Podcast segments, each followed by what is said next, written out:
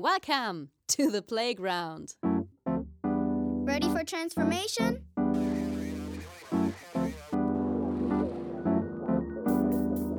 Modcast, the Masters of Transformation podcast. Who says that doesn't work? And here is your host, Ingo Stoll. Hallo und herzlich willkommen zu einer neuen Ausgabe des Modcast des Audiomagazins für Transformation in ganz besonderen Zeiten. Ich bin Audiograf Ingo Stoll und ich freue mich nicht nur, dass ihr wieder die Zeit für den Modcast gefunden habt, sondern auch, dass wir wieder einmal eine Premiere bringen dürfen. Und zwar eine doppelte. Corona macht manches Gewohnte unmöglich, aber der Virus macht auch manches Ungewohnte möglich. So gibt es heute erstmals eine Doppelausgabe und zwar die Episoden 109 und 110 an einem Tag. Warum ist das so? Ganz einfach, wir reden hier heute in der Episode 109 über ein Thema, das keine zwei Wochen Aufschub duldet. Zu Gast ist Daniel Heni und wir reden über das bedingungslose Grundeinkommen und die Frage, ob es eine Antwort auf die Frage der Welt nach Corona sein kann. Das wäre schon besonders genug, aber das ist noch nicht alles. Erstmals kommt nämlich in dieser Episode auch eine Gastmoderation zum Tragen. Mein Freund und enger Wegbegleiter auf den vielfältigen Faden der Transformation, Frank Sonder, hat das Gespräch mit Daniel Heni für uns geführt. Er selbst war seiner Zeit stets voraus und auch bereits im Modcast in der Ausgabe 19 zu Gast. Bezeichnenderweise lautete der Titel damals bereits Willkommen im Unbekannten. In diesem Sinne wünsche ich euch hier und jetzt in der Episode 109 viel Vergnügen. Hey, bevor es losgeht, ein kurzer Dank an unseren Partner Haufe. Haufe hat über 80 Jahre Erfahrung mit Transformation und unterstützt Menschen wirksam dabei, Veränderungen in Organisationen zu meistern. Mit ihrer Geschichte und ihren integrierten Lösungen sind sie echte Masters of Transformation. Wenn du dich für Veränderungen in Organisationen interessierst, dann melde dich jetzt kostenlos im neuen New Management Portal von Haufe an. Unter newmanagement.haufe.de findest du wertvolle Impulse rund um New Work und inspirierende Geschichten über Veränderung und das Management der Zukunft. newmanagement.haufe.de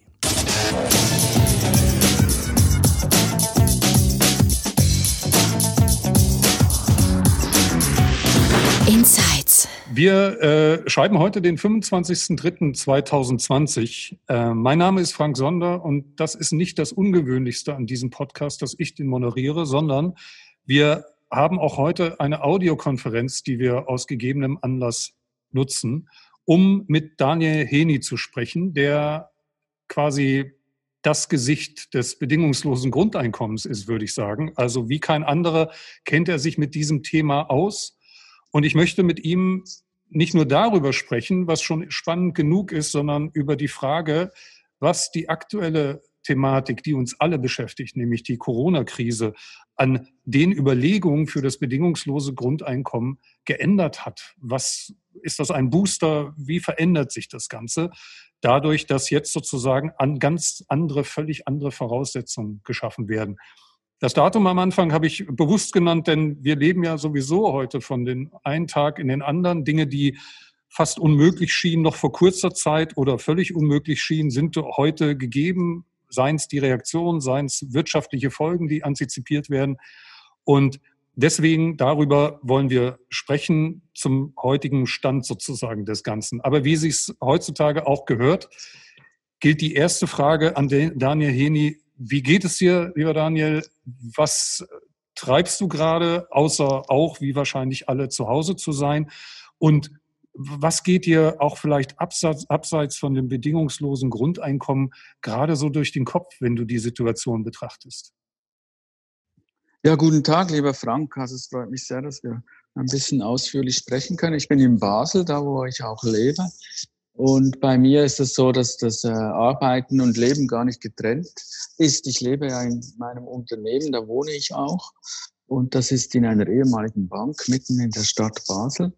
Äh, diese Bank, dieses Bankgebäude konnten wir vor 20 Jahren kaufen und haben daraus ein Kaffeehaus gemacht, das normalerweise 1000 Gäste hat. Am Tag im Schnitt und jetzt ist ganz furchtbar seit äh, acht, das ist glaube ich schon der neunte Tag. Wir mussten das Kaffeehaus schließen. Äh, etwas völlig Unvorstellbares. Wir hatten bisher immer jeden Tag offen seit, also seit 20 Jahren. Und da bin ich jetzt, jetzt sitze ich gerade in einem großen, schönen Raum äh, im ehemaligen Direktionszimmer, wo früher der Bankdirektor war. Da sitze ich jetzt auf einem Sofa und äh, mache mir natürlich viele Gedanken, weil das ist ja eine unglaubliche äh, Sache, die da gerade passiert. Wahrscheinlich wird es ein Jahrhundertereignis sein. Wobei, das ist ja schwierig, wenn man gerade, wir sind ja jetzt mittendrin und das schon äh, qualifizieren zu können als Jahrhundertereignis. Aber ich glaube, es stimmt und äh, finde es, wie ich gesagt habe, furchtbar. Wir leben jetzt, wir haben ein Arbeitsverbot, also wir dürfen nicht mehr Kaffee ausmachen. Unglaublich, oder? Hm. Zum anderen haben wir gerade, äh, tut sich ein Freiraum auf, ein Raum, sage ich mal, auf, der äh, ganz vieles äh, jedenfalls neu anschauen lässt, das äh, nachdenken lässt und äh, natürlich hat das auch viel mit dem Grundeinkommen zu tun. Ist nicht der erste, das erste Interview, was ich heute gebe. Hatte heute Morgen schon eins. Also die Frage nach dem Grundeinkommen ist äh, gerade wieder en vogue, weil das Grundeinkommen stellt ja die Frage, in was für eine Gesellschaft wollen wir leben, wie wollen wir zusammen leben. Und diese Frage stellt sich jetzt aktuell ganz stark, jetzt könnte man mal sagen, dank Corona. Wie, wie, was konkret bedeutet das? Was für eine neue Bewertung sozusagen kannst du da jetzt schon vornehmen? Also ist das sozusagen dann so eine Krise der nötige Turbo, um solche Veränderungen zu pushen? Oder hast du schon auch konkrete Überlegungen angestellt? Noch sind wir ja relativ früh in dieser Zeit. Und die meisten Leute sind wahrscheinlich noch damit beschäftigt, sie überhaupt erstmal in dieser Zeit einzurichten. Hast du schon weitergedacht, was das für, für dein Thema bedingungsloses Grundeinkommen bedeuten würde? Ja, eigentlich nicht. Ich merke nur, dass einfach die Nachfrage da ist. Also wenn man Google Alerts hat, habe ich natürlich auf Grundeinkommen, bedingungsloses Grundeinkommen. Dann gibt es täglich schon wieder manchmal zehn Meldungen, oder? Also man sieht, das ist jetzt gefragt. Und das ist auch richtig, weil wir sind jetzt in einer Krisensituation und äh, wir können nicht mehr der Erwerbsarbeit nachgehen. Und da ist eigentlich der Gedanke ans Grundeinkommen äh, äh, rasch da. Und, und wie gesagt, das lässt uns jetzt äh, eben Grundsatzfragen wieder stellen, jetzt wo, wo so grundsätzlich vieles anders ist und in Frage gestellt ist. Und äh, um nochmal einen positiven Punkt zu sagen, also ich glaube, jetzt sind ja viele Menschen äh, leben ja so, dass sie eigentlich etwas äh, machen müssen und in seiner Gewohnheit drin sind oder in einem Trott, oder? Man muss ja seine Arbeitsstunden äh, leisten, damit man sein Einkommen hat. Und jetzt fällt das doch für eine größere Anzahl von Menschen in der Gesellschaft weg. Und ich finde, das ist eine unglaubliche Chance. Hä? Und mhm. wenn jetzt Zuhörerinnen dabei sind, möchte ich Sie ermutigen, äh, äh, diese Zeit zu nutzen. Jetzt habt ihr gerade mal Zeit, nicht das zu tun, was ihr sonst immer tun müsst, oder? Und könnt äh, vielleicht äh, ganz neue Impulse selber bilden. Das finde ich mhm. spannend. Jetzt, äh, ich würde dich gerne mal äh, auf, die, auf den Gedankengang mitgeben, der mich dazu geführt hat, äh, mit dir das Gespräch zu suchen. Ähm, und zwar fing das an, dass als es reflexartig eigentlich darum ging, wie man mit den ja noch nicht vorstellbaren, aber antizipierbaren Folgen, wirtschaftlichen Folgen dieser Krise umgeht. Und da eigentlich so die üblichen Reflexe so letzte Woche aufkamen. Also die Reflexe im Sinne, man müsste Arbeitsplätze sichern, man müsste große Unternehmen, ähm, so wie nach der Finanzkrise 2008, helfen, sodass die Volkswirtschaft sozusagen keinen großen Schaden nimmt. Dann ist etwas passiert, was für mich zumindest neu war, dass nämlich quasi kleine, äh, vor allem aber auch kreative Menschen, dadurch, dass die Eventbranche so stark betroffen war, aber eben auch sozusagen, wie man so sagt, Solo-Selbstständige wie ich, ähm, in den Fokus kam. Und da kam mir dann so der Gedanke, dass wir ja mit dieser üblichen Reaktionsweise auf solche Krisen in wirtschaftlicher Hinsicht ja eigentlich immer den Status quo beziehungsweise das Vergangene versuchen wieder zu errichten, also eben Arbeitsplätze zu sichern. Und dass ja jetzt eigentlich darin und in dem bedingungslosen Grundeinkommen die Chance steckt, sozusagen etwas Neues hervorkommen zu lassen. Also eben die Individuen sozusagen mit Geld oder zu entlasten erstmal oder eben ihnen das Geld zu geben, damit sie äh, ein gutes Leben führen können. Siehst du das auch so? Ich gehe fest davon aus, ja. Ja, ich sehe das auch so. Und es ist eben nicht so, dass wir jetzt Arbeitsplätze sichern müssen. Im Gegenteil, wir müssen jetzt die Einkommen sichern, oder? Und das ist einfach nur so ein Satz, den wir noch aus der Vergangenheit haben, der immer kommt, wenn Krise ist, oder? Als wäre Arbeitsplätze, als wäre das irgendwie etwas ganz Wichtiges und Tolles. Also ich bin äh, übrigens, äh, man sagt jetzt immer, die, durch die Digitalisierung gehen Arbeitsplätze verloren. Nee, das Gegenteil ist der Fall. Wir äh, gewinnen neue Arbeitszeit dadurch, dass äh, zum Beispiel ein Roboter etwas übernimmt, was vorher ein Mensch gemacht hat. Also im Moment was wir machen mit diesen Sicherungen. In der Schweiz ist das übrigens sehr luxuriös, wie das da alles geht und es werden große Geldsummen äh, gesprochen. In Deutschland auch. Gestern wurden 750 Milliarden, ist doch dann schon ein größerer Betrag für Deutschland, oder? Wurde mhm. gesprochen und die sind nicht um Arbeitsplätze retten, wie gesagt wird, sondern um Einkommen zu sichern, so dass die Menschen weiter äh, leben können und das als äh, Wirtschaftsteilnehmer auch konsumieren können. Und das, das, das ist eben so toll. Jetzt passiert das das, was vorher gar nicht möglich war, dieser Gedanke, oder? Man muss die Einkommen sichern. Ja, und man muss ja auch mal bedenken, das ist zwar jetzt gerade etwas in, äh, in, in den Hintergrund gedrängt worden, natürlich, aber wir sind ja nicht aus einer komfortablen oder richtig guten Situation in diese Krise jetzt gestartet. Also wir haben den Klimawandel, wir haben Massenkonsum, wir haben die Digitalisierung, die ich natürlich auch grundsätzlich positiv sehe, aber, aber auch politische Verwerfungen, Populismus und so weiter. Also das stand ja nicht und steht ja nach wie vor jetzt nicht zum Besten. Und jetzt kommt eine Krise, die quasi alles überschattet und dann vielleicht sozusagen diesen, diesen Common Enemy schafft, wo dann solche Konzepte wie ein bedingungsloses Grundeinkommen nicht mehr nur so eine Vision sind, sondern, sondern Realität werden können? Stimmt, jedenfalls nicht mehr eine Utopie sind, sondern etwas ist, was man verhandeln kann. Und jetzt machen wir gerade die Erfahrung, dass es eben geht, dass man unkompliziert Geld sprechen kann, dass das etwas ist zu, zugunsten den, der Menschen, oder? Und zugunsten der Wirtschaft sprechen wir gerade jetzt in diesen Tagen unkompliziert Geld.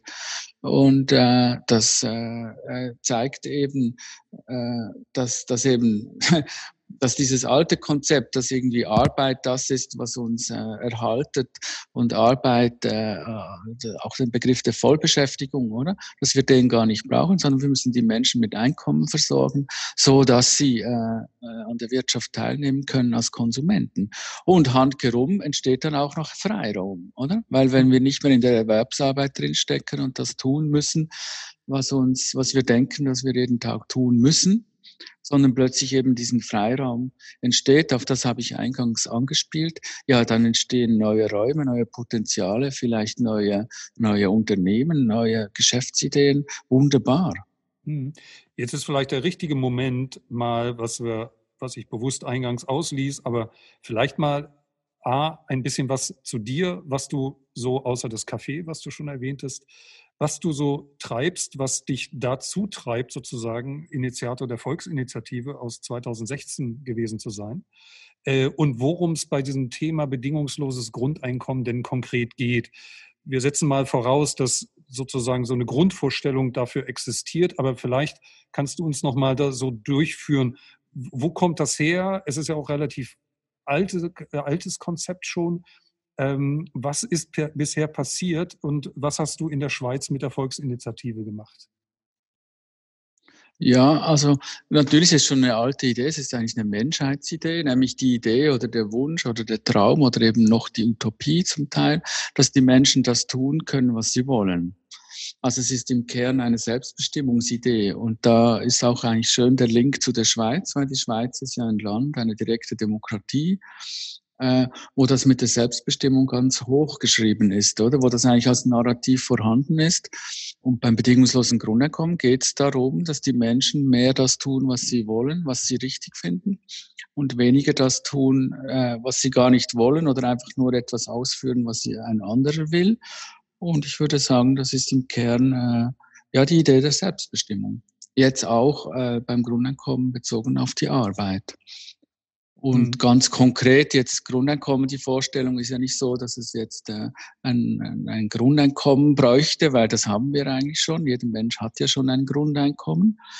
Der Vorschlag des bedingungslosen Grundeinkommens ist, dass dieser Teil des Einkommens, der jeden Mensch äh, unbedingt braucht, dass wir den neu auch ohne Bedingungen auszahlen. Also dieses Freiheitliche, dieses äh, Überantworten von dem, was der Mensch zu tun hat. Äh, Mhm. und so würde ich sagen, das ist mein Grundmotiv, warum ich mich jetzt schon äh, lange dafür enga engagiere, ist eigentlich die Verantwortung, die Verantwortungsfähigkeit des Menschen, die ich jedem Menschen zuschreibe. Und ich möchte gerne, dass wir die Rahmenbedingungen, wenn immer möglich, so neu gestalten, dass diese Verantwortungsfähigkeit, die eben jeder Mensch hat, dass die besser zum Zug kommen kann. Mhm. Von, von dir stammt ja auch, habe ich gelesen, die, dieses wunderbare Zitat und ich finde das einen sehr schlauen, auch äh, wörtlichen Kunstgriff.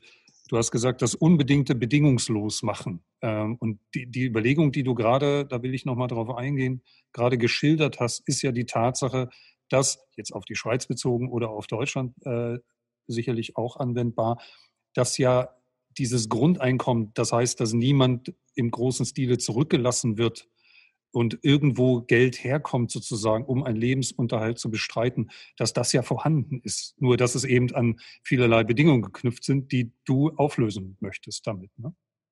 Ja, es geht darum, die Bedingungen äh, wegzukriegen. Also, oder wenn man, ich versuche es mal ganz auf, aufs Persönliche zu bringen, oder? Dass man sich selber fragen muss, bin ich eigentlich bereit, darauf zu verzichten, an meine Mitmenschen Bedingungen zu stellen, was sie zu tun haben? Bin ich dazu bereit und möchte ich das? Oder möchte ich äh, lieber in einer Gesellschaft leben, wo ich über das Geld bestimmen kann, was die anderen tun müssen? Hm. Und das ist eine Grundfrage und, und die betrifft jeden in, in, in gleicher Weise. Und zunächst so im, im Talk äh, würde man, sagt man, ja, ja, klar, ist, ja, ja, ist ja klar, ich will ja nicht jemanden zwingen zu etwas, oder? Aber gesellschaftlich haben wir das leider noch gar nicht umgesetzt. Und ein bedingungsloses Grundeinkommen wäre ein Instrument, wo man dieses äh, herstellen kann. Aber die Idee nochmal ist eben all, zum Beispiel äh, Jean-Jacques Rousseau, oder? Der Aufklärer, der hat gesagt, Freiheit ist nicht, dass man machen kann, was man will, sondern dass man nicht äh, machen muss, was ein anderer will. Das ist äh, eine Freiheitsdefinition, oder? Hm. Und um das zu realisieren, das bedingungslose Grundeinkommen würde das einlösen, oder? Braucht es jetzt einen gesellschaftlichen Konsens darüber, dass wir auch tatsächlich eben verzichten wollen, zu bestimmen, was die anderen zu tun haben. Das wäre quasi die Weiterentwicklung der Freiheitsidee. Wo wir schon dabei sind, diese Freiheitsidee und diese Ideale, die dahinter stecken, was ist deine Überlegung, was das Menschenbild dahinter anbelangt? Also ich meine, jedem, der jetzt wahrscheinlich zuhört, kommen sofort so viele Beispiele aus dem Alltag, wo man eben sehr stark eben das Egoistische äh, sieht und wo man sich, du hast auch mal gesagt, wenn man seinem Nachbarn, den man nicht leiden kann, das gönnt quasi das Einkommen, dann haben wir es erreicht. Welches Menschenbild brauchen wir dafür? Mal abgesehen jetzt von der Frage, wie das überhaupt in, in die Wege kommen kann. Aber es hat ja letzten Endes mit dem Menschen zu tun. Welches liegt dahinter? Welches Menschenbild? Ja, wir brauchen überhaupt ein Menschenbild, oder? Weil die, die gegen das Grundeinkommen äh, argumentieren, die haben eben meistens ein Tierbild, dass der Mensch nämlich faul wäre, wie ein Faultier. Und man muss dem eben Anreize schaffen, damit, äh, damit äh, dieses Tiermensch äh, tätig wird. Und ich meine eben, dass man die Verantwortung dem Einzelnen übergibt. Das macht ihn eigentlich über, überhaupt zum Menschen oder wird ihm als Menschen überhaupt äh, gerecht, also das Menschenbild. Es braucht eben das Menschenbild des bedingungslosen Grundeinkommens. Hm. Aber das heißt nicht, dass die Menschen jetzt gut sein sollen oder moralisch irgendwie das Richtige machen. Es wird da jetzt auch oft gesagt und auch versucht, wir müssen jetzt Pilotprojekte machen zum bedingungslosen Grundeinkommen. In, in äh, Finnland hat das stattgefunden, an anderen Orten auch, um herauszufinden, ob die Menschen dann auch sinnvoll und brav handeln werden. Ich finde, das ist ein Quatsch. Das widerspricht dem bedingungslosen Grundeinkommen. Bedingungsloses Grundeinkommen heißt eben, dass ich, dass ich nicht äh, äh, das Geld erst zahle, wenn ich sicher bin, dass der andere auch brav ist, sondern dass ich äh, die Frage, ob ich brav bin und ordentlich und sinnvoll, dass ich die wirklich dem Einzelnen überantworte. Das ist der Schritt, den es braucht. Das ist aber auch nochmal ein sehr interessanter Punkt, wo ich sowieso drauf gekommen wäre, was äh, die, der Stand der Dinge anbelangt. Und wenn du jetzt sagst, tatsächlich solche Experimente sind der falsche Weg, weil wenn das Ergebnis mir nicht gefällt, sozusagen, dann steht und fällt damit diese gesamte Idee. Und du schraubst damit ja dann aber auch nochmal den Anspruch noch höher, im Grunde, äh, der dann einfach die Entscheidung betrifft, sozusagen Menschen als Menschen, als freie Menschen zu sehen. Ja? Ähm, statt sozusagen als, naja, so wie du sagst, äh, Tiere. Das, glaubst du, dass, wenn ich jetzt das mal so betrachte, ne, Realität und Vision nebeneinander lege, glaubst du, dass sowas realisierbar sind? Also jetzt mal ganz, ist äh, ganz praktisch gefragt. Glaubst du, dass innerhalb unserer Lebenszeit äh, so eine Vision tatsächlich umsetzbar ist? So eine auch Verhaltens- und Denkänderung? Das glaube ich zum einen, weil ich glaube auch, dass es dann plötzlich viel schneller geht. Also dies, dieser Anfang, in dem wir jetzt noch sind, der mag manchmal eigentlich als zäh erscheinen und irgendwie hoffnungslos. Schaffen wir das überhaupt? Wird da überhaupt mal eine Mehrheit sein? Also äh, das ist der eine Punkt. Und der andere Punkt ist eigentlich, äh, dass ich mir vorstelle, das passiert jetzt im 21. Jahrhundert, oder? Und wenn wir dann in zwei, drei Jahrhunderten darauf zurückschauen, oder? Ist das dann auch eigentlich ein kleiner Moment, wo das passiert ist, wo die Menschheit erstmals, oder? dazu kam, eine Form zu machen, wo die Existenzfrage nicht mehr über das Leisten und über die Moralfrage abgehandelt wird, um es mhm. mal, mal so ein bisschen mehr soziologisch zu sagen, oder? Mhm. Und das wird dann passieren im 21. Jahrhundert und im Rückblick wird das dann, äh, wird man das wahrscheinlich gar nicht sagen, oh, das ging aber lang, oder? Sondern wird dann sehen, ah, da ist das passiert, wow, in so kurzer Zeit gab es dann diesen großen Schritt, fantastisch. Mhm. Also ich meine, früher war der Sinn des Lebens äh, das Leben selber, ne? also das heißt zu leben, gut zu leben, äh, dass man ein Dach über dem Kopf und Essen hatte. Und heute ist der Sinn des Lebens ja für die meisten Arbeit. Das ist ja tatsächlich eine dieser, dieser Fehlentwicklungen, dass die Definition über Arbeit, über den Status und all diese Dinge damit definiert ist und man mit dieser Arbeit dann das Geld verdient, mit dem man sich all diese Dinge vermeintlich leisten kann, sozusagen, äh, um, ja, um doch eigentlich so ein Fantasiegebäude aufrechtzuerhalten. Ne? Also die dicken Autos oder die großen Yachten oder Ne? Also gibt es auch in viel kleinerem. Ähm, das, das ist ja sowieso eine ganz vom bedingungslosen Grundeinkommen unabhängige Fehlentwicklung, oder? Ja, nicht unbedingt. Ich habe zunächst nichts gegen Autos und Yachten. Äh, und wenn wir jetzt zurückgehen, du sagst, früher war die Arbeit nicht so wichtig. Ja, das kann schon sein, aber früher war auch noch eine, ich weiß nicht, es gab sicher eine Zeit, wo, wo die ganze Arbeitskraft in das Überleben ging, was quasi jede, jeden brauchte und jede Hand und jeden Kopf und jedes Herz brauchte, damit überhaupt genug da ist für alle, oder? Und heute in dieser äh, arbeitsteiligen globalen Wirtschaft, wo wir drin sind, wo wir übrigens auch viel mehr Menschen sind. Wir sind ja achtmal so viele Menschen wie vor 150 Jahren auf der Erde, oder?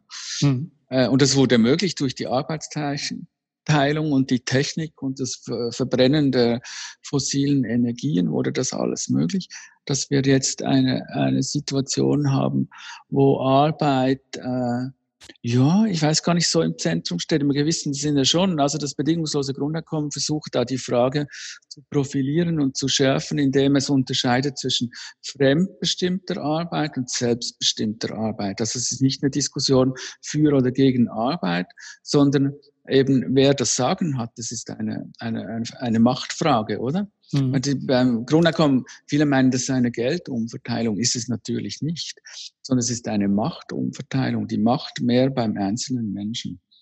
Und deshalb Arbeit, ich finde eigentlich Arbeit äh, ist eh bei mir ein positiv konnotiertes, äh, konnotierter Begriff. Natürlich wurde der Begriff im 20. Jahrhundert verdreht bis zur Unerkenntlichkeit, also ganz schlimm, oder? Arbeit ist etwas, was nicht schön ist. Arbeit ist etwas, was man nicht gern macht, bis hin äh, in den Vernichtungslagern, wo stand Arbeit macht frei. Also da irgendwie liegt ja auch ein Fluch auf diesem Arbeitsbegriff. Und ich meine, unsere Zeit jetzt, Anfang 21. Jahrhundert, wir sollten äh, diesen Fluch jetzt mal weg, wegbringen, müssen diesen Fluch auflösen der Arbeit. Weil Arbeit wiederum, würde ich sagen, ist das Menschlichste schlechthin, weil der Mensch will sich betätigen, äh, sinnvoll betätigen und das geht am besten, wenn, wenn es selbstbestimmt ist und nicht fremdbestimmt. Deshalb ist das überhaupt so eine spannende Idee mit dem Grundeinkommen. Das ist, spannend ist ja nicht, dass da Geld ausbezahlt wird. Ja gut, ich, ich hatte beispielsweise äh, bei der eingangs beschriebenen Überlegung oder dem Weg, der mich äh, zu diesem Gespräch mit dir geführt hat, ja auch die Überlegung zu sagen, naja, was wäre denn, wenn man äh, nicht Geld bekommt, sondern einfach Geld nicht mehr braucht, weil man es nicht mehr zahlt. Also ich sage jetzt mal, wenn ich meinem Vermieter kein Geld mehr für das Haus bezahle, was dem ja eh gehört oder der die Kredite sozusagen nicht zurückzahlt.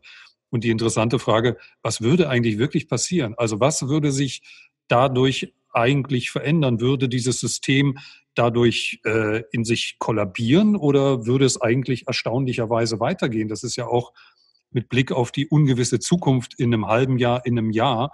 Was hält das so eine Volkswirtschaft eigentlich aus? Ja, kann zum Beispiel, kann eine Volkswirtschaft kurz Pause machen? Also könnte man sozusagen, so wie wir es jetzt zwangsweise tun, kann man Pause machen, wenn dann plötzlich keine Autos mehr produziert und verkauft werden, was ja jetzt nicht so weiter schlimm sind, weil wir fahren ja nicht meistens alte Autos, sondern relativ neue, die gut halten was wäre wirklich sozusagen, was würde wirklich passieren? Und das können wir uns, glaube ich, gar nicht vorstellen, sozusagen, wenn viele Dinge einfach wegfallen würden, dass vielleicht gar nicht allzu viel passieren würde.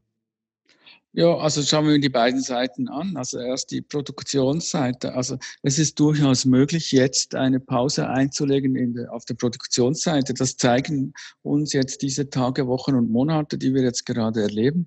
Wegen dem, äh, weil wir leben ja in einer Wirtschaft, die gar kein Produktionsproblem hat an den meisten Stellen. Es gibt schon Ausnahmen, wo es irgendetwas zu wenig gibt, oder? Aber grundsätzlich leben wir in einer in einem Gesellschaftssystem, wo noch viel mehr produziert werden könnte. Das deshalb wird ja immer nach Absatz gesucht und Werbung gemacht und man, man, es gibt ja nirgend irgendwie jemand, der sagt, äh, bestellt bitte nicht bei mir, weil wir kommen nicht nach mit produzieren, oder? Sondern gerade mhm. das Gegenteil. Alle wollen, dass das bei einem bestellt wird. Und äh, meistens könnte man mit wenig Aufwand äh, viel mehr produzieren bei den digitalen Produkten ohnehin. Das ist ja auch spannend, oder? Äh, mhm. wo, wo, ja, also wir haben dieses, also ich glaube, auf der Seite können wir auch mal Pause machen, oder? Wenn man das angesichts der Klimafrage anschaut, wäre es eben sogar richtig, auf der Produktionsseite auch runterzufahren, oder?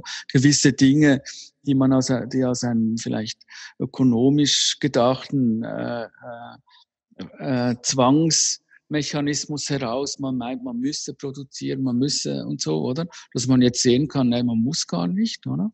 Und jetzt wechseln wir auf, ja. Jetzt wechseln wir auf die Konsumationsseite. Also was wir jetzt haben, wenn jetzt zum Beispiel kein Einkommen mehr fließen würde, oder? Und es sieht so aus, dass jedenfalls da die europäischen äh, äh, entwickelten Demokratien, Schweiz, Deutschland etc., dass die natürlich sofort merken, jetzt müssen wir die Einkommen trotzdem auszahlen, ob schon nicht mehr so viel gearbeitet wird, dann ist es ja quasi nur ein, ein herausgeschobener Konsum, oder? Hm. Oder es wird einfach gesichert, dass trotzdem wir jetzt gerade nicht so produktiv sind, trotzdem produzieren können, weil das ist wichtig. Weil wenn wir, wenn, wenn wir die Einkommen nicht mehr zahlen würden, dann würde die Wirtschaft echt gefährdet sein und dann würde die Sache zusammenbrechen. Ich, also so äh, würde ich ja. sagen, also auf der Produktionsseite äh, trägt es durchaus Pause, oder? Und auf der Einkommensseite, das muss man gewährleisten, sonst wird es kritisch.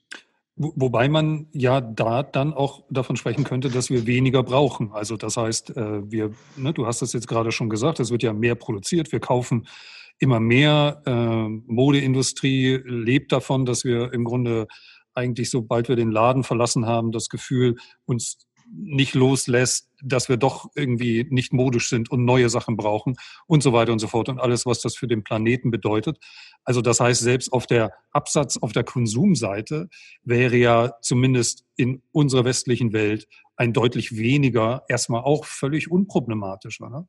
Ich meine, ja. es gibt, es gibt ähm, von einem deutschen Wirtschaftsökonomen so ein sehr gut fundiertes und mit Zahlen belegtes Buch, das gekaufte Zeit heißt.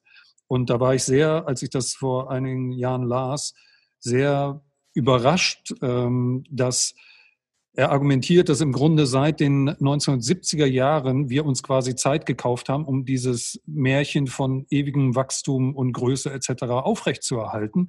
Und die letzte Stufe dieses Zeiterkaufens ist der Konsum, der private Konsum. Mhm. Und in der mhm. Stufe sind wir jetzt. Er sagt, dass er sich nicht vorstellen kann, dass danach noch eine andere Stufe kommt. Und wenn wir diese, diese Stufe nicht aufrechterhalten, indem wir eben konsumieren von Black Friday bis Cyber Monday und so weiter und so fort, das ist eigentlich unsere Kernaufgabe als Mensch aktuell.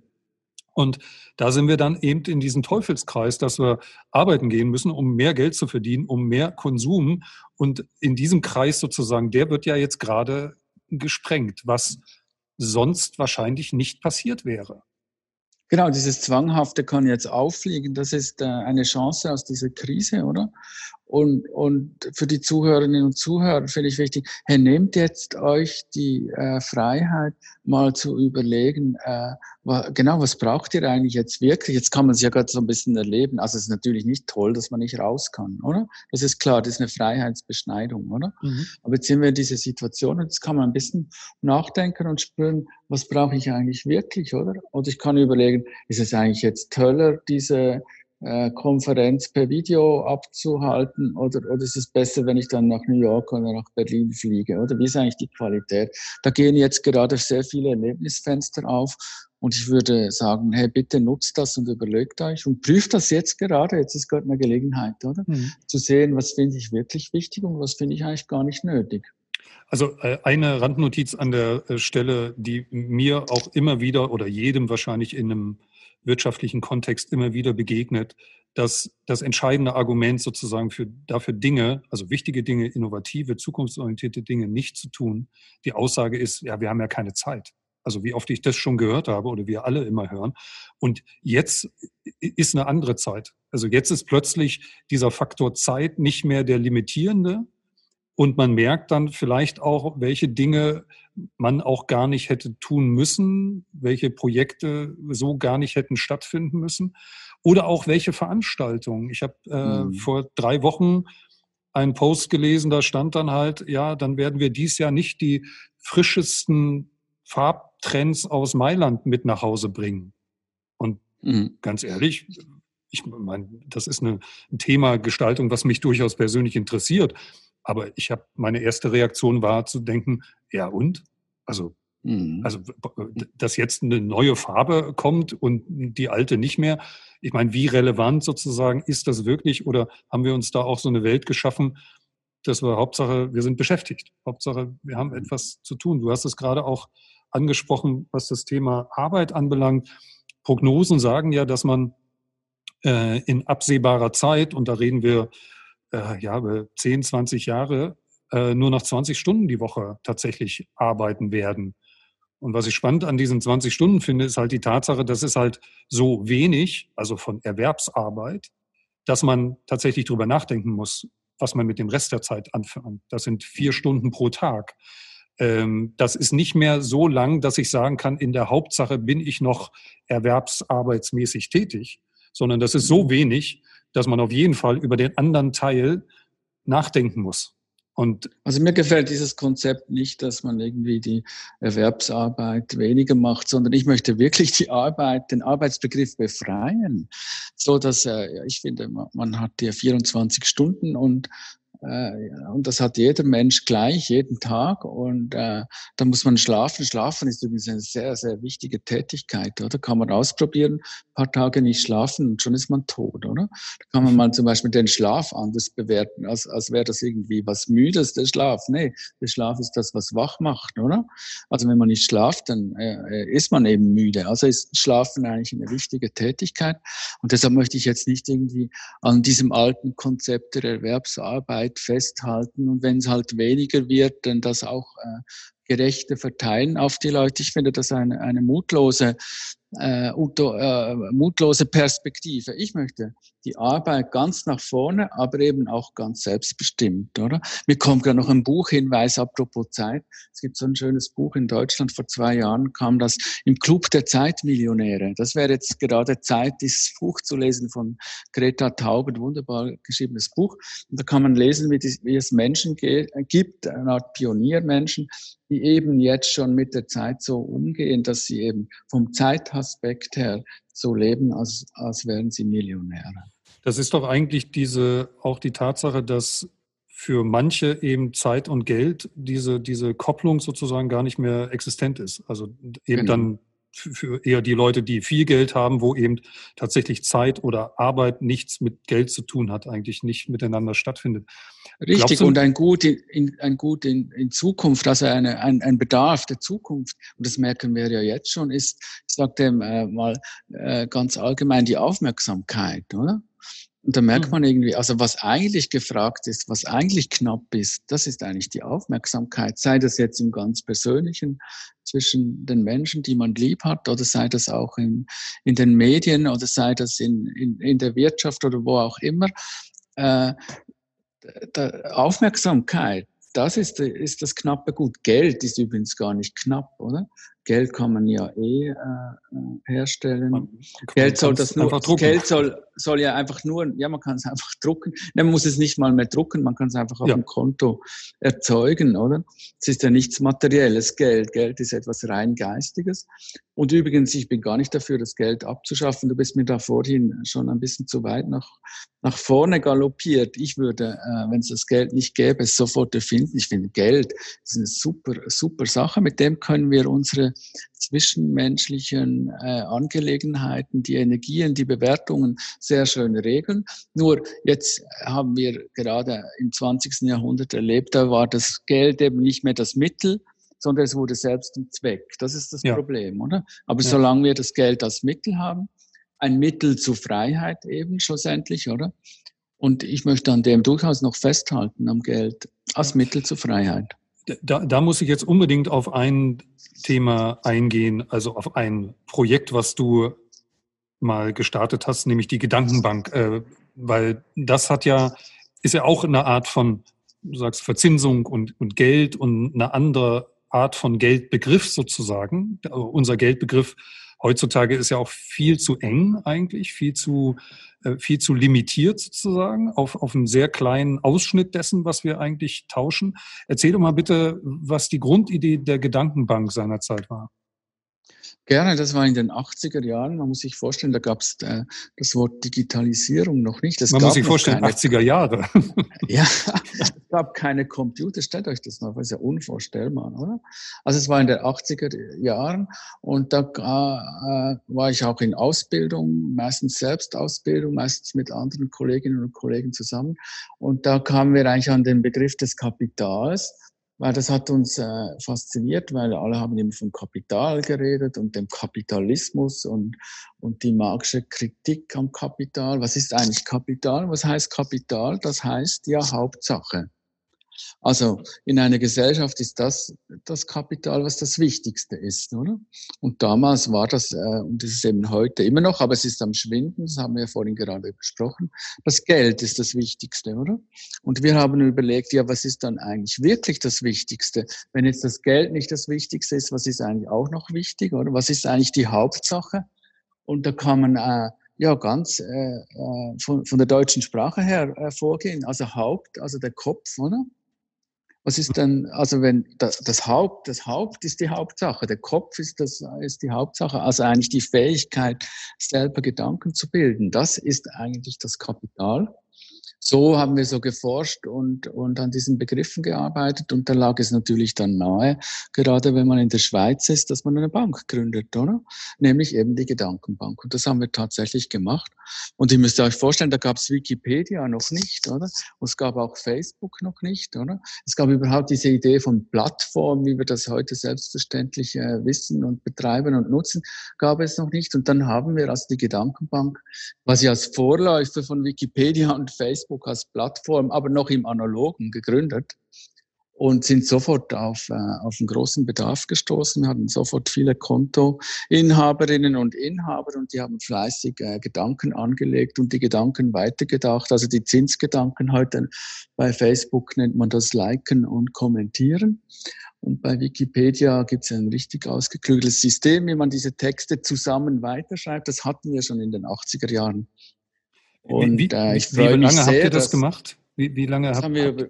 Ja, das war so 86 und eigentlich bis so 89 haben wir das haben wir das aktiv betrieben. Wir haben einen Laden gemietet in Basel und den mit Gedankenbank angeschrieben und äh, hatten fast 24 Stunden offen, weil so viel Betrieb war. Also es war eine wahnsinnig tolle Zeit. Das, ich meine, denkst du da manchmal dran zurück und äh, würdest solche Ideen, die ja heute noch ähnliche Gültigkeit hätten äh, und andere Potenziale noch, würdest du das gerne weiter betreiben oder, oder nochmal angehen, sowas, neben deinen ganzen anderen Dingen, die du machst? Äh, ja, unbedingt. Also die Zeit, die Zeit geht ja immer weiter und ging ja auch weiter. Und Wikipedia ist ja dann entstanden und Facebook ist entstanden. Da kann man ja auch sehr kritische äh, Sachen daran bemerken, weil das viel mit Macht zu tun hat, oder? Und das Grundeinkommen knüpft ja auch an dem an, nämlich äh, etwas einzurichten in der Gesellschaft, das hilft, dass die Menschen mehr eigene Gedanken haben und nicht irgendwie nur den Gedanken der anderen folgen, oder? Und überhaupt die Demokratiefrage, das ist im Moment für mich eigentlich die aktuellste Frage äh, wiederum ausgehend von diesem Vorbild Schweiz, wo wir da eigentlich schon so weit sind mit dieser direkten Demokratie. Du musst dir vorstellen, in der Schweiz machen wir etwas, nämlich direkte Demokratie seit 120 Jahren. Äh, das ist für uns wie Zähneputzen eigentlich, dass wir natürlich die wichtigen Fragen äh, zusammen besprechen und abstimmen. Wir haben irgendwie vier Abstimmungswochenende pro Jahr. Das funktioniert alles sehr gut und hat eher konservative Resultate. Das ist gar nicht so eine wilde Sache, oder? Und sowas ist in Deutschland immer noch nicht denkbar, nicht, nicht einführbar, oder? Weil ja. in Deutschland die Angst vor den Menschen selber so groß ist, dass man das nicht, dass sogar äh, die klügsten und von mir aus linkesten und, und tollsten und, und kulturellsten Menschen in Deutschland, die haben ja selber Angst vor den Menschen und, und das gibt's nicht in Deutschland, also auf Länderebene gibt's das schon. Aber die wichtigen Fragen auf Bundesebene werden noch nicht verhandelt. Deshalb finde ich das eine super Sache. Äh, mhm. Äh, also da bin ich gerade dran. Ich finde zum Beispiel das Projekt, äh, mich wunder, was du dazu sagst, von Olympia. Äh, da gibt es ja ein paar coole Unternehmerinnen in Berlin, die haben das Olympiastadion ja. gemietet für den 12. Juni. Jetzt wahrscheinlich kann das wegen Corona dann auch gar nicht an dem, in dem Moment stattfinden. Ich, ich habe ein Ticket, äh, aber ja, das wird man dann irgendwann später machen. Ähm, ja. Aber wobei, das finde ich so eine super ja. coole Aktion, oder? Das ist quasi eine, ein Angriff auf das, auf das Ohnmachtsgefühl in, in Deutschland. Man kann nichts machen, oder? Natürlich kann man etwas machen, auch wenn das jetzt nur Petitionen sind, die dann dort äh, verabschiedet werden sollen. Also die Bitte, der Bundestag möge beschließen, das ist immer noch so ein, äh, sieht man, es ist eigentlich ein feudales System, nach wie vor in Deutschland, oder? Hm. Und, meine, aber da wird jetzt was gemacht. Ist das nicht super, ja. oder? An dem arbeite ich gerade. Und da, das ist durchaus knüpft das äh, an, an Gedankenbank und Grundeinkommen. Äh, das ist ja immer der gleiche Gedanke, jedenfalls bei mir, eben der der Verantwortung und Selbstbestimmung. Es ist ja, äh, für, für mich sind das ja quasi die, die zwei Rollen, die der Mensch heutzutage hat. Das eine ist, äh, oder eigentlich die Wahl, nämlich einmal bei der Wahl, die wir auch so nennen, und bei der anderen Wahl, das ist wir als Konsument im Supermarkt. Ja? Und die, der Fokus ist eben zu stark auf der Wahl, die wir mit unseren Kaufentscheidungen jeden Tag treffen, ja, und diese Überfülle, die es da gibt. Und die Wahl im Sinne von parlamentarische Wahl etc., ja, hat eigentlich so ein so einen Charakter dadurch, dass wir so weit weg davon sind, ja, also nicht so direkt wie ihr, im Grunde einen Charakter bekommen, der die meisten Leute sozusagen nicht, nicht mehr tangiert. Also das wird auch gar nicht so wichtig wahrgenommen. Und meine Vorstellung war immer, auch gerade dank der Technologisierung und der Digitalisierung, äh, kann man ja, ich, meine Vorstellung war immer, warum gibt es keine App, wo man diese Abstimmung sozusagen permanent machen kann, sozusagen zu all diesen Themen. Ja, ihr habt ja mit Sicherheit auch eine bessere Organisation, als wir das in Deutschland hätten, wo man irgendwo hingeht und einen Zettel ein Kreuz macht. Äh, das mhm. heißt, das Ganze zu digitalisieren, beispielsweise dank Blockchain-Technologie auch sicher zu machen und so weiter und so fort, das ja. geht ja also heute. Das wäre ja in der Vergangenheit schwieriger möglich gewesen, immer alle Leute abzufragen. Und ich finde, letzter genau. Punkt dieser ausufernden Frage, äh, ich finde, auch eine gewisse Verpflichtung, sich daran zu beteiligen, einen guten Punkt. Also, dass man sich tatsächlich an solchen Abstimmungsprozessen dann auch in der einen oder anderen freien Form beteiligen muss. Also sich dem auch nicht einfach entschließen kann verschließen. Ja, also, also das mit dem Verpflichten, das braucht es gar nicht, weil, weil das ist ja interessant, daran teilzunehmen, wenn du guckst in der Schweiz, wenn man schaut, wer alles hat teilgenommen an einer der Abstimmungen in der, pro Jahr, sind das schon 80 Prozent, oder? Und bei den einzelnen Abstimmungen nehmen 50 Prozent teil. Das ist doch super, oder? Das ist die größte Veranstaltung, die es gibt. In, aber da Schweiz. wären wir noch weit im, weg davon, ne? Wahrscheinlich. Ja, also. aber das ist im Hallenstadion, äh, äh, das ist nichts dagegen. Im Fußballstadion ist nichts dagegen. Wenn in der Schweiz Abstimmung ist, das ist ja eigentlich eine Hoch, äh, wie soll ich mal sagen, eine Volkshochschulveranstaltung, wird eine Frage gestellt, Alle können darüber abstimmen, ja, dann nimmt die Hälfte der Bevölkerung einfach teil. Das ist doch großartig, das ist eine große kulturelle Veranstaltung. Und jetzt muss ich dir aber eine Geschichte äh, erzählen, wenn du sagst, man sollte doch eine App haben, über, mit der man abstimmen kann, weil es war 2013, 14, kamen ein paar Jungs aus Deutschland in die Schweiz und wollten bei uns mitmachen bei der Abstimmung zum Grundeinkommen. Mhm. Und da waren wir auf einer Retrette und dann habe ich denen auf dem Spaziergang gesagt, ja, ja, ihr könnt gerne mitmachen, oder? Aber ihr könntet doch auch mal in Deutschland irgendwie vorwärts machen. Könnt ihr eigentlich nicht in Deutschland, äh, es müsste doch irgendwie sowas geben, so eine App geben, irgendwie wie das Bürgerwetter, wo, wo die Politiker immer sehen können, äh, wie die Menschen in Wirklichkeit denken, oder? Dann mhm. sagt einer, ja genau, App-Stimmung müsste es eigentlich geben. Oder? Es müsste eigentlich App-Stimmung geben in Deutschland. Also diese Idee, die du jetzt selber gerade vorhin gesagt hast, hatten wir 2013, 14. Dann haben wir ein bisschen an dem gearbeitet, waren mal in Hamburg bei Gabriele Fischer, Brand 1. Die hat dann diese Jungs äh, interviewt, hat eine Titelgeschichte daraus gemacht. Und zwei Wochen später waren wir in Berlin bei der Bundeszentrale für politische Bildung, haben uns dort angemeldet mit dieser Idee, wurden sofort empfangen äh, uns wurde gesagt, ja, wow, tolle Idee, das wollen wir unterstützen. Wollt ihr Geld oder sollen wir euch anstellen oder wollt, wollt ihr einen Kooperationsvertrag machen? Und wir haben gesagt, jo, also wir waren ja überrascht, dass das so schnell nach oben geht. Aber es stimmt, das ist eigentlich eine coole Idee, oder? App-Stimmung. Das könnten ja alle immer auf ihren Handys und, und, und, und 2013, 2014 war das mit dem Handy noch viel aktueller als jetzt, oder? Viele ja. sind jetzt dran schon das am Abstellen oder jedenfalls versuchen, nicht mehr so abhängig zu sein von, von, von den Handys, oder? Aber ja. damals war das irgendwie total so an der Spitze, oder? Und dann haben die uns angeboten, dass wir äh, das umsetzen mit der Bundeszentrale für politische Bildung. Das sind ja tolle Leute dort, oder? Und ist wir machen zum Beispiel den Valomat, ja. Dann ja. haben wir den Vertrag ausgearbeitet und plötzlich kam, äh, dass sie das nicht machen können. Okay. Und das hat dann ein großes Rätsel hinterlassen, weil die waren, also die Mitarbeiter dort waren begeistert, oder? Und äh, die Mittel äh, wären ja vorhanden gewesen, die waren quasi schon gesprochen, oder? Und hm. dann wurde das, und die sind dem Innenministerium unter, unterstellt, ja richtig, aber die sind eigentlich ziemlich frei. Aber in der Tat wurde das dann abgesagt und das hat nicht stattgefunden. Dann hoffe ich Schade mal, dass, ja, dann hoffe ich mal, dass das oder eine ähnliche Idee äh, letztes Wochenende ähm, mitentwickelt oder vorgeschlagen wurde. Da gab es nämlich tatsächlich auch für Deutschland etwas sehr ungewöhnlich, nämlich einen Hackathon hier in Berlin, äh, Wir versus Corona heißt der, wo im Grunde ja, Projekte entwickelt werden sollten, wurden äh, eine große Anzahl erst, die dann weiter verdichtet äh, werden und dann gepitcht werden und so weiter und so fort. Ich hoffe mal, dass sowas ähnliches den Weg da rein gefunden hat. Ich wollte noch mal auf einen äh, anderen Punkt kommen.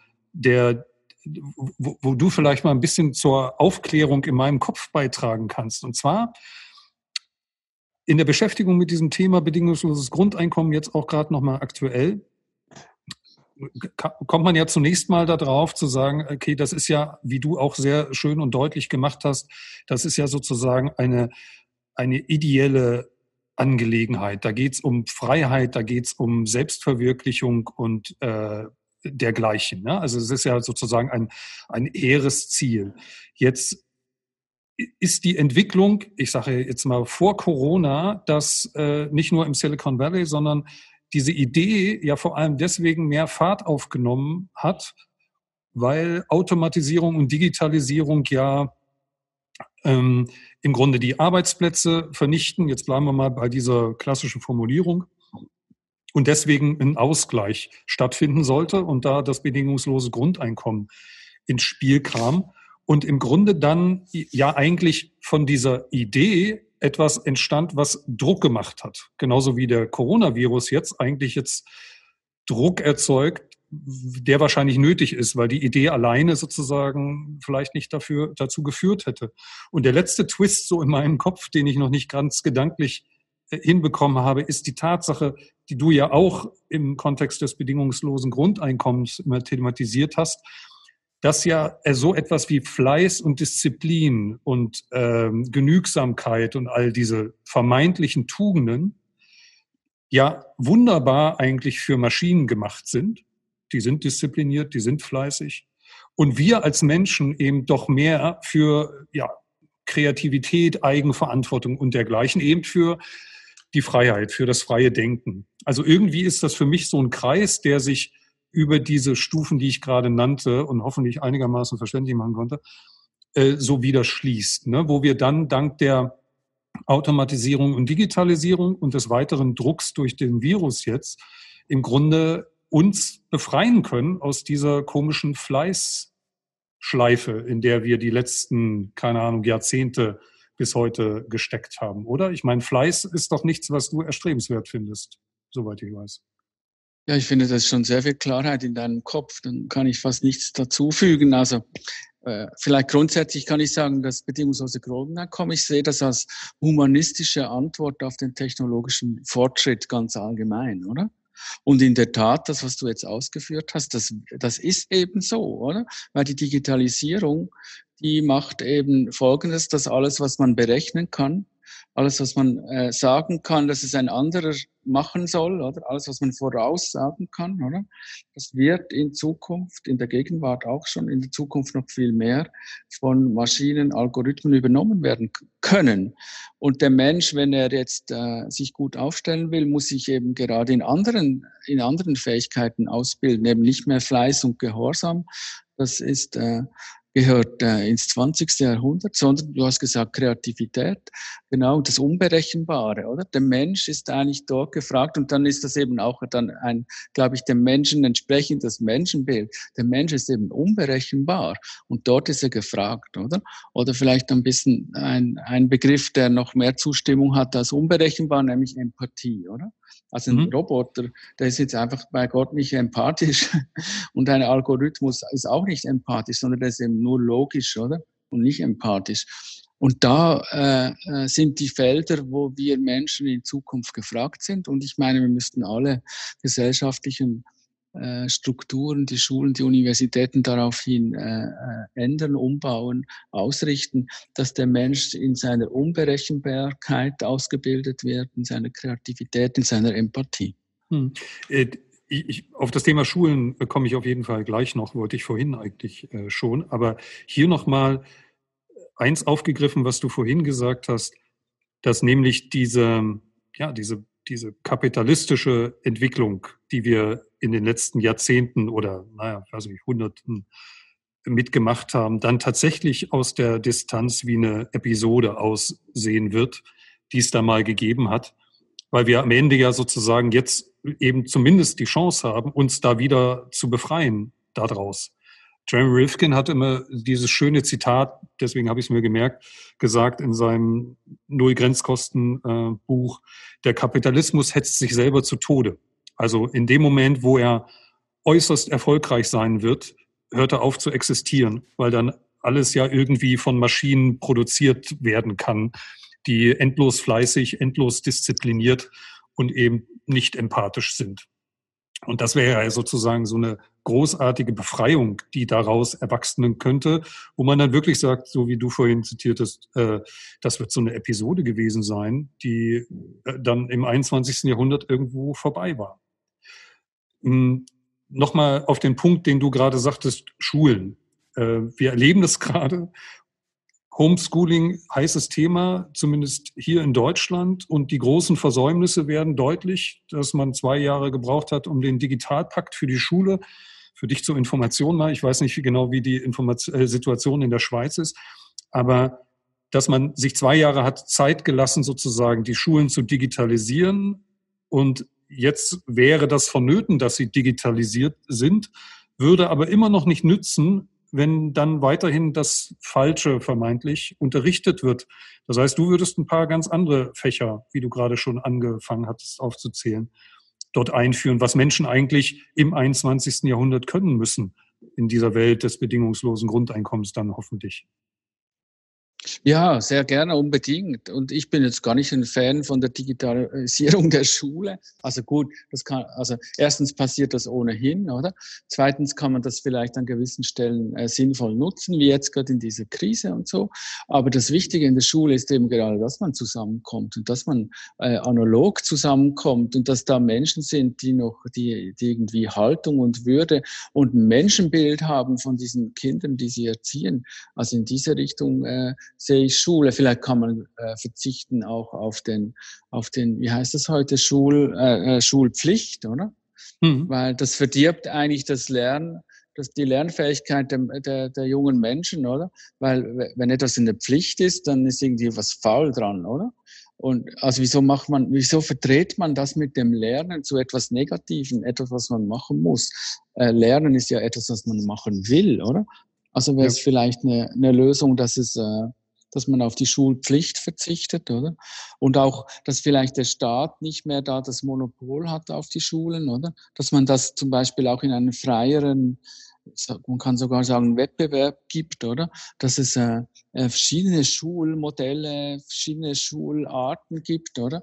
Und, und der Staat, also wir als Gemeinschaft hätten eigentlich nur die Aufgabe, das richtig zu alimentieren und vielleicht vor Missbrauch zu schützen, oder? Aber freigeben, also wir müssten ja als, als Staat nicht selber die Schulen betreiben, oder?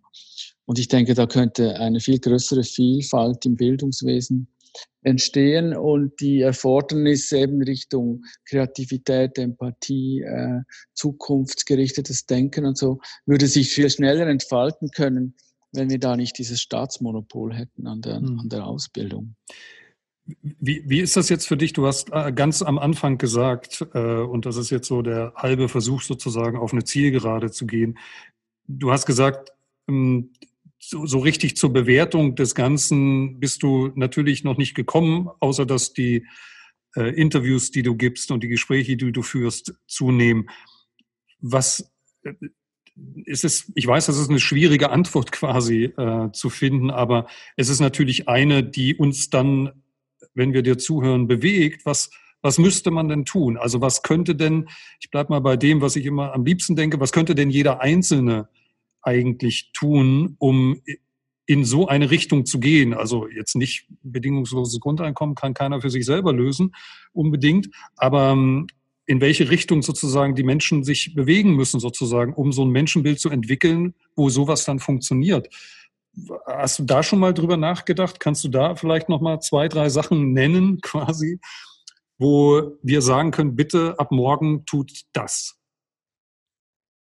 Ja, also jetzt bezogen auf Corona, oder? Das ist jetzt gerade, findet gerade statt, würde ich sagen. Also äh, wir müssen genau wahrnehmen und beobachten, was jetzt passiert, oder? Und uns, ich schlage vor, dass wir uns genügend Zeit nehmen und die Ruhe nehmen und auch die Gelassenheit nehmen, diese Dinge, was jetzt passiert, genau wahrzunehmen. Weil die meisten sind jetzt noch so in einem Angstmodus, oder?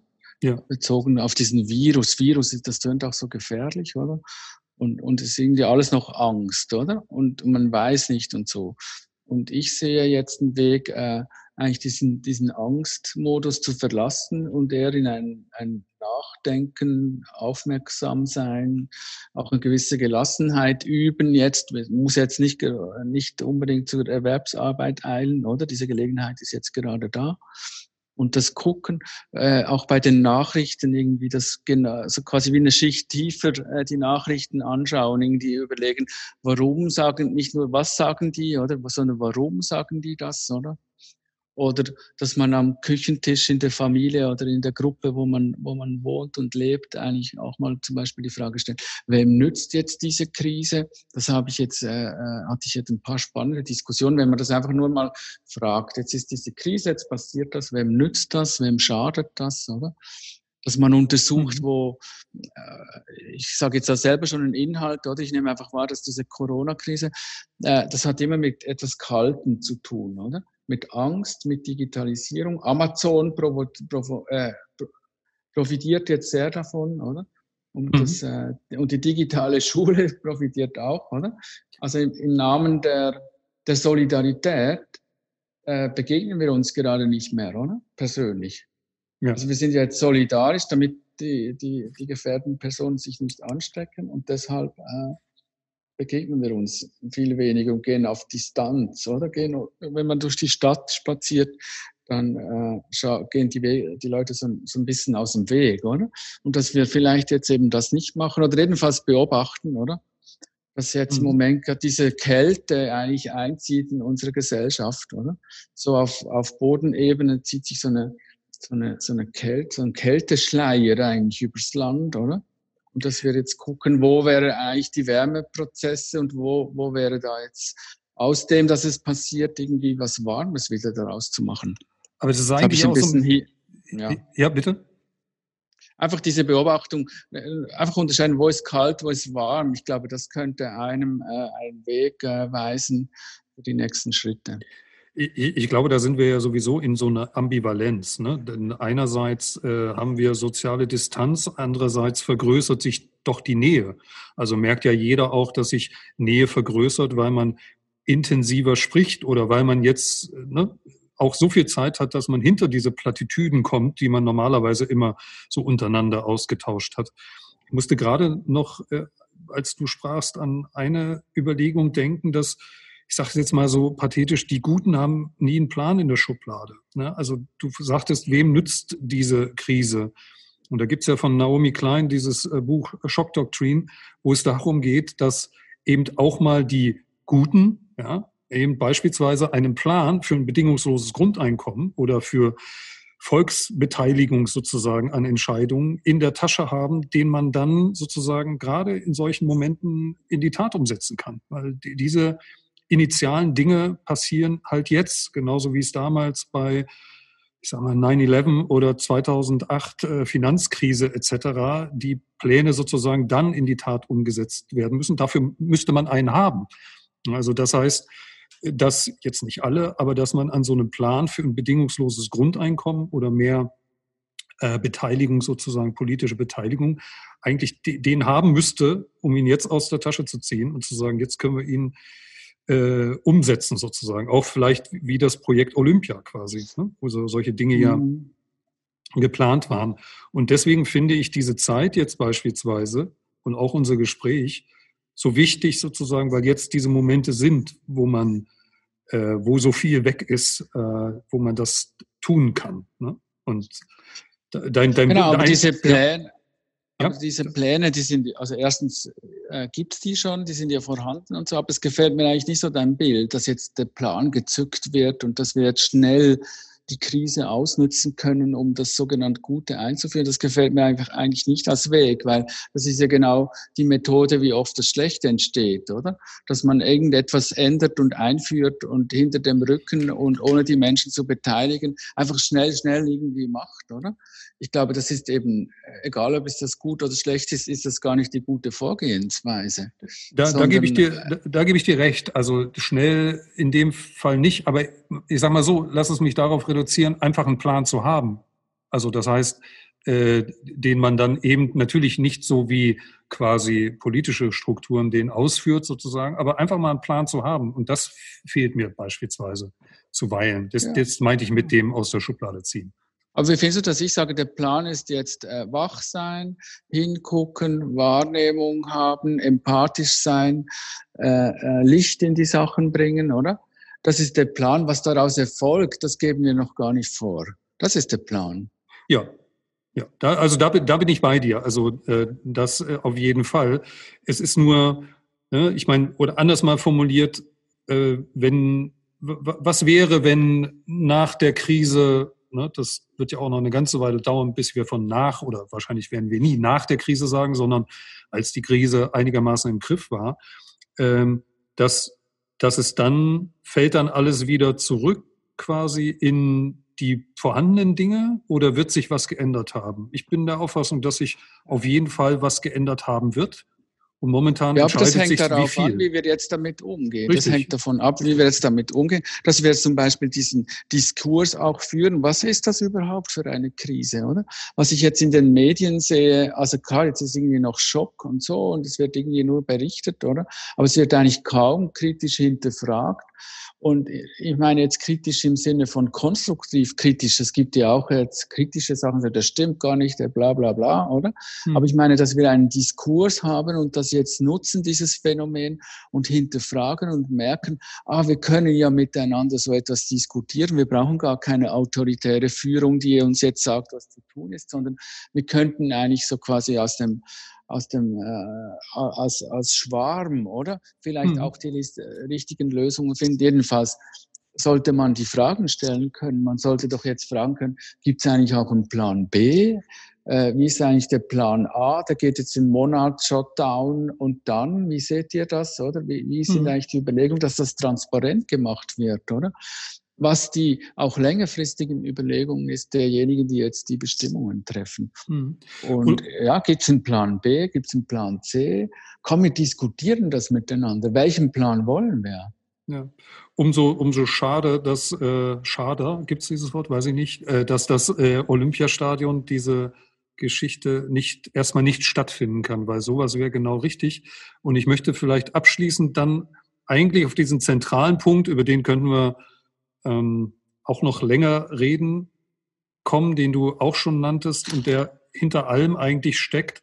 Das, was mit einem bedingungslosen Grundeinkommen passiert, ist eine Verschiebung sozusagen in dem, was Macht ist, wo Macht vorhanden ist. Und die Veränderung sozusagen hin, ja eigentlich zu den Individuen. Ne? Also das heißt, der, das Individuum an sich sozusagen als Teil einer Gemeinschaft wieder mehr Macht äh, und auch das Bewusstsein dafür, für sich selbst und für seine Qualitäten und kreativen äh, Errungenschaften und Eigenverantwortung hat, oder? Ich meine, das ist so das Zentralste eigentlich ganz in der Mitte sozusagen, dass, dass das Individuum diese, diese Gestaltungsmacht sozusagen auch mal wieder spürt, dass, dass, dass man damit auch eine Verantwortung hat, ne? dass man diese Dinge so tun kann. Mhm. Ist es das dein Schlusswort? Das, das wäre mein Schlusswort und das wäre die, ohne es zu sagen, die nahtlose Überleitung äh, zu dem, was äh, du vielleicht noch anschließen willst oder abschließend sagen willst, bevor wir irgendwann einen zweiten und einen dritten Teil zu diesem Thema machen. Ja, ich danke sehr für das Gespräch und mein Schlusswort, wie soll ich sagen, vielleicht an alle gerichtet, äh, seid wach und getraut euch, äh, das zu sagen, was ihr selber denkt. Genau. Lieber Daniel, vielen, vielen Dank für das spontane Gespräch, was sozusagen schnell auch äh, veröffentlicht werden muss, weil wir nicht wissen, was passiert, wobei wir, ich glaube, viele Dinge angeschnitten haben, die absolut ja, zeitlos sind, ja, von den 80er Jahren der Gedankenbank bis heute. Und wir wahrscheinlich, und das stimmt mich persönlich auch einigermaßen euphorisch sogar in all dieser Tragik, dass wir auf eine Zukunft hinsteuern, die viel von dem, was wir hier diskutiert haben, hoffentlich enthalten wird. Aber herzlichen Dank. Bleib gesund äh, für dich und deine Familie. Äh, bleib so neugierig und so kontrovers, wie du bist und äh, wie ich gelesen habe, auch immer warst, selbst in der Schule schon. Und dann hoffe ich, dass wir uns dann doch bald mal auch gesund und in Person wiedersehen. Sehr gerne. Ich danke dir sehr herzlich für dieses Gespräch. Alles Gute. Danke dir. Tschüss.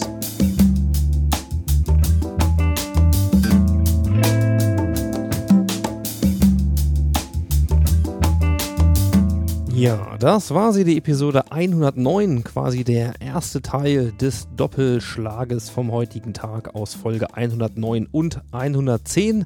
Ich sage wie immer vielen Dank fürs Zuhören und für eure Zeit.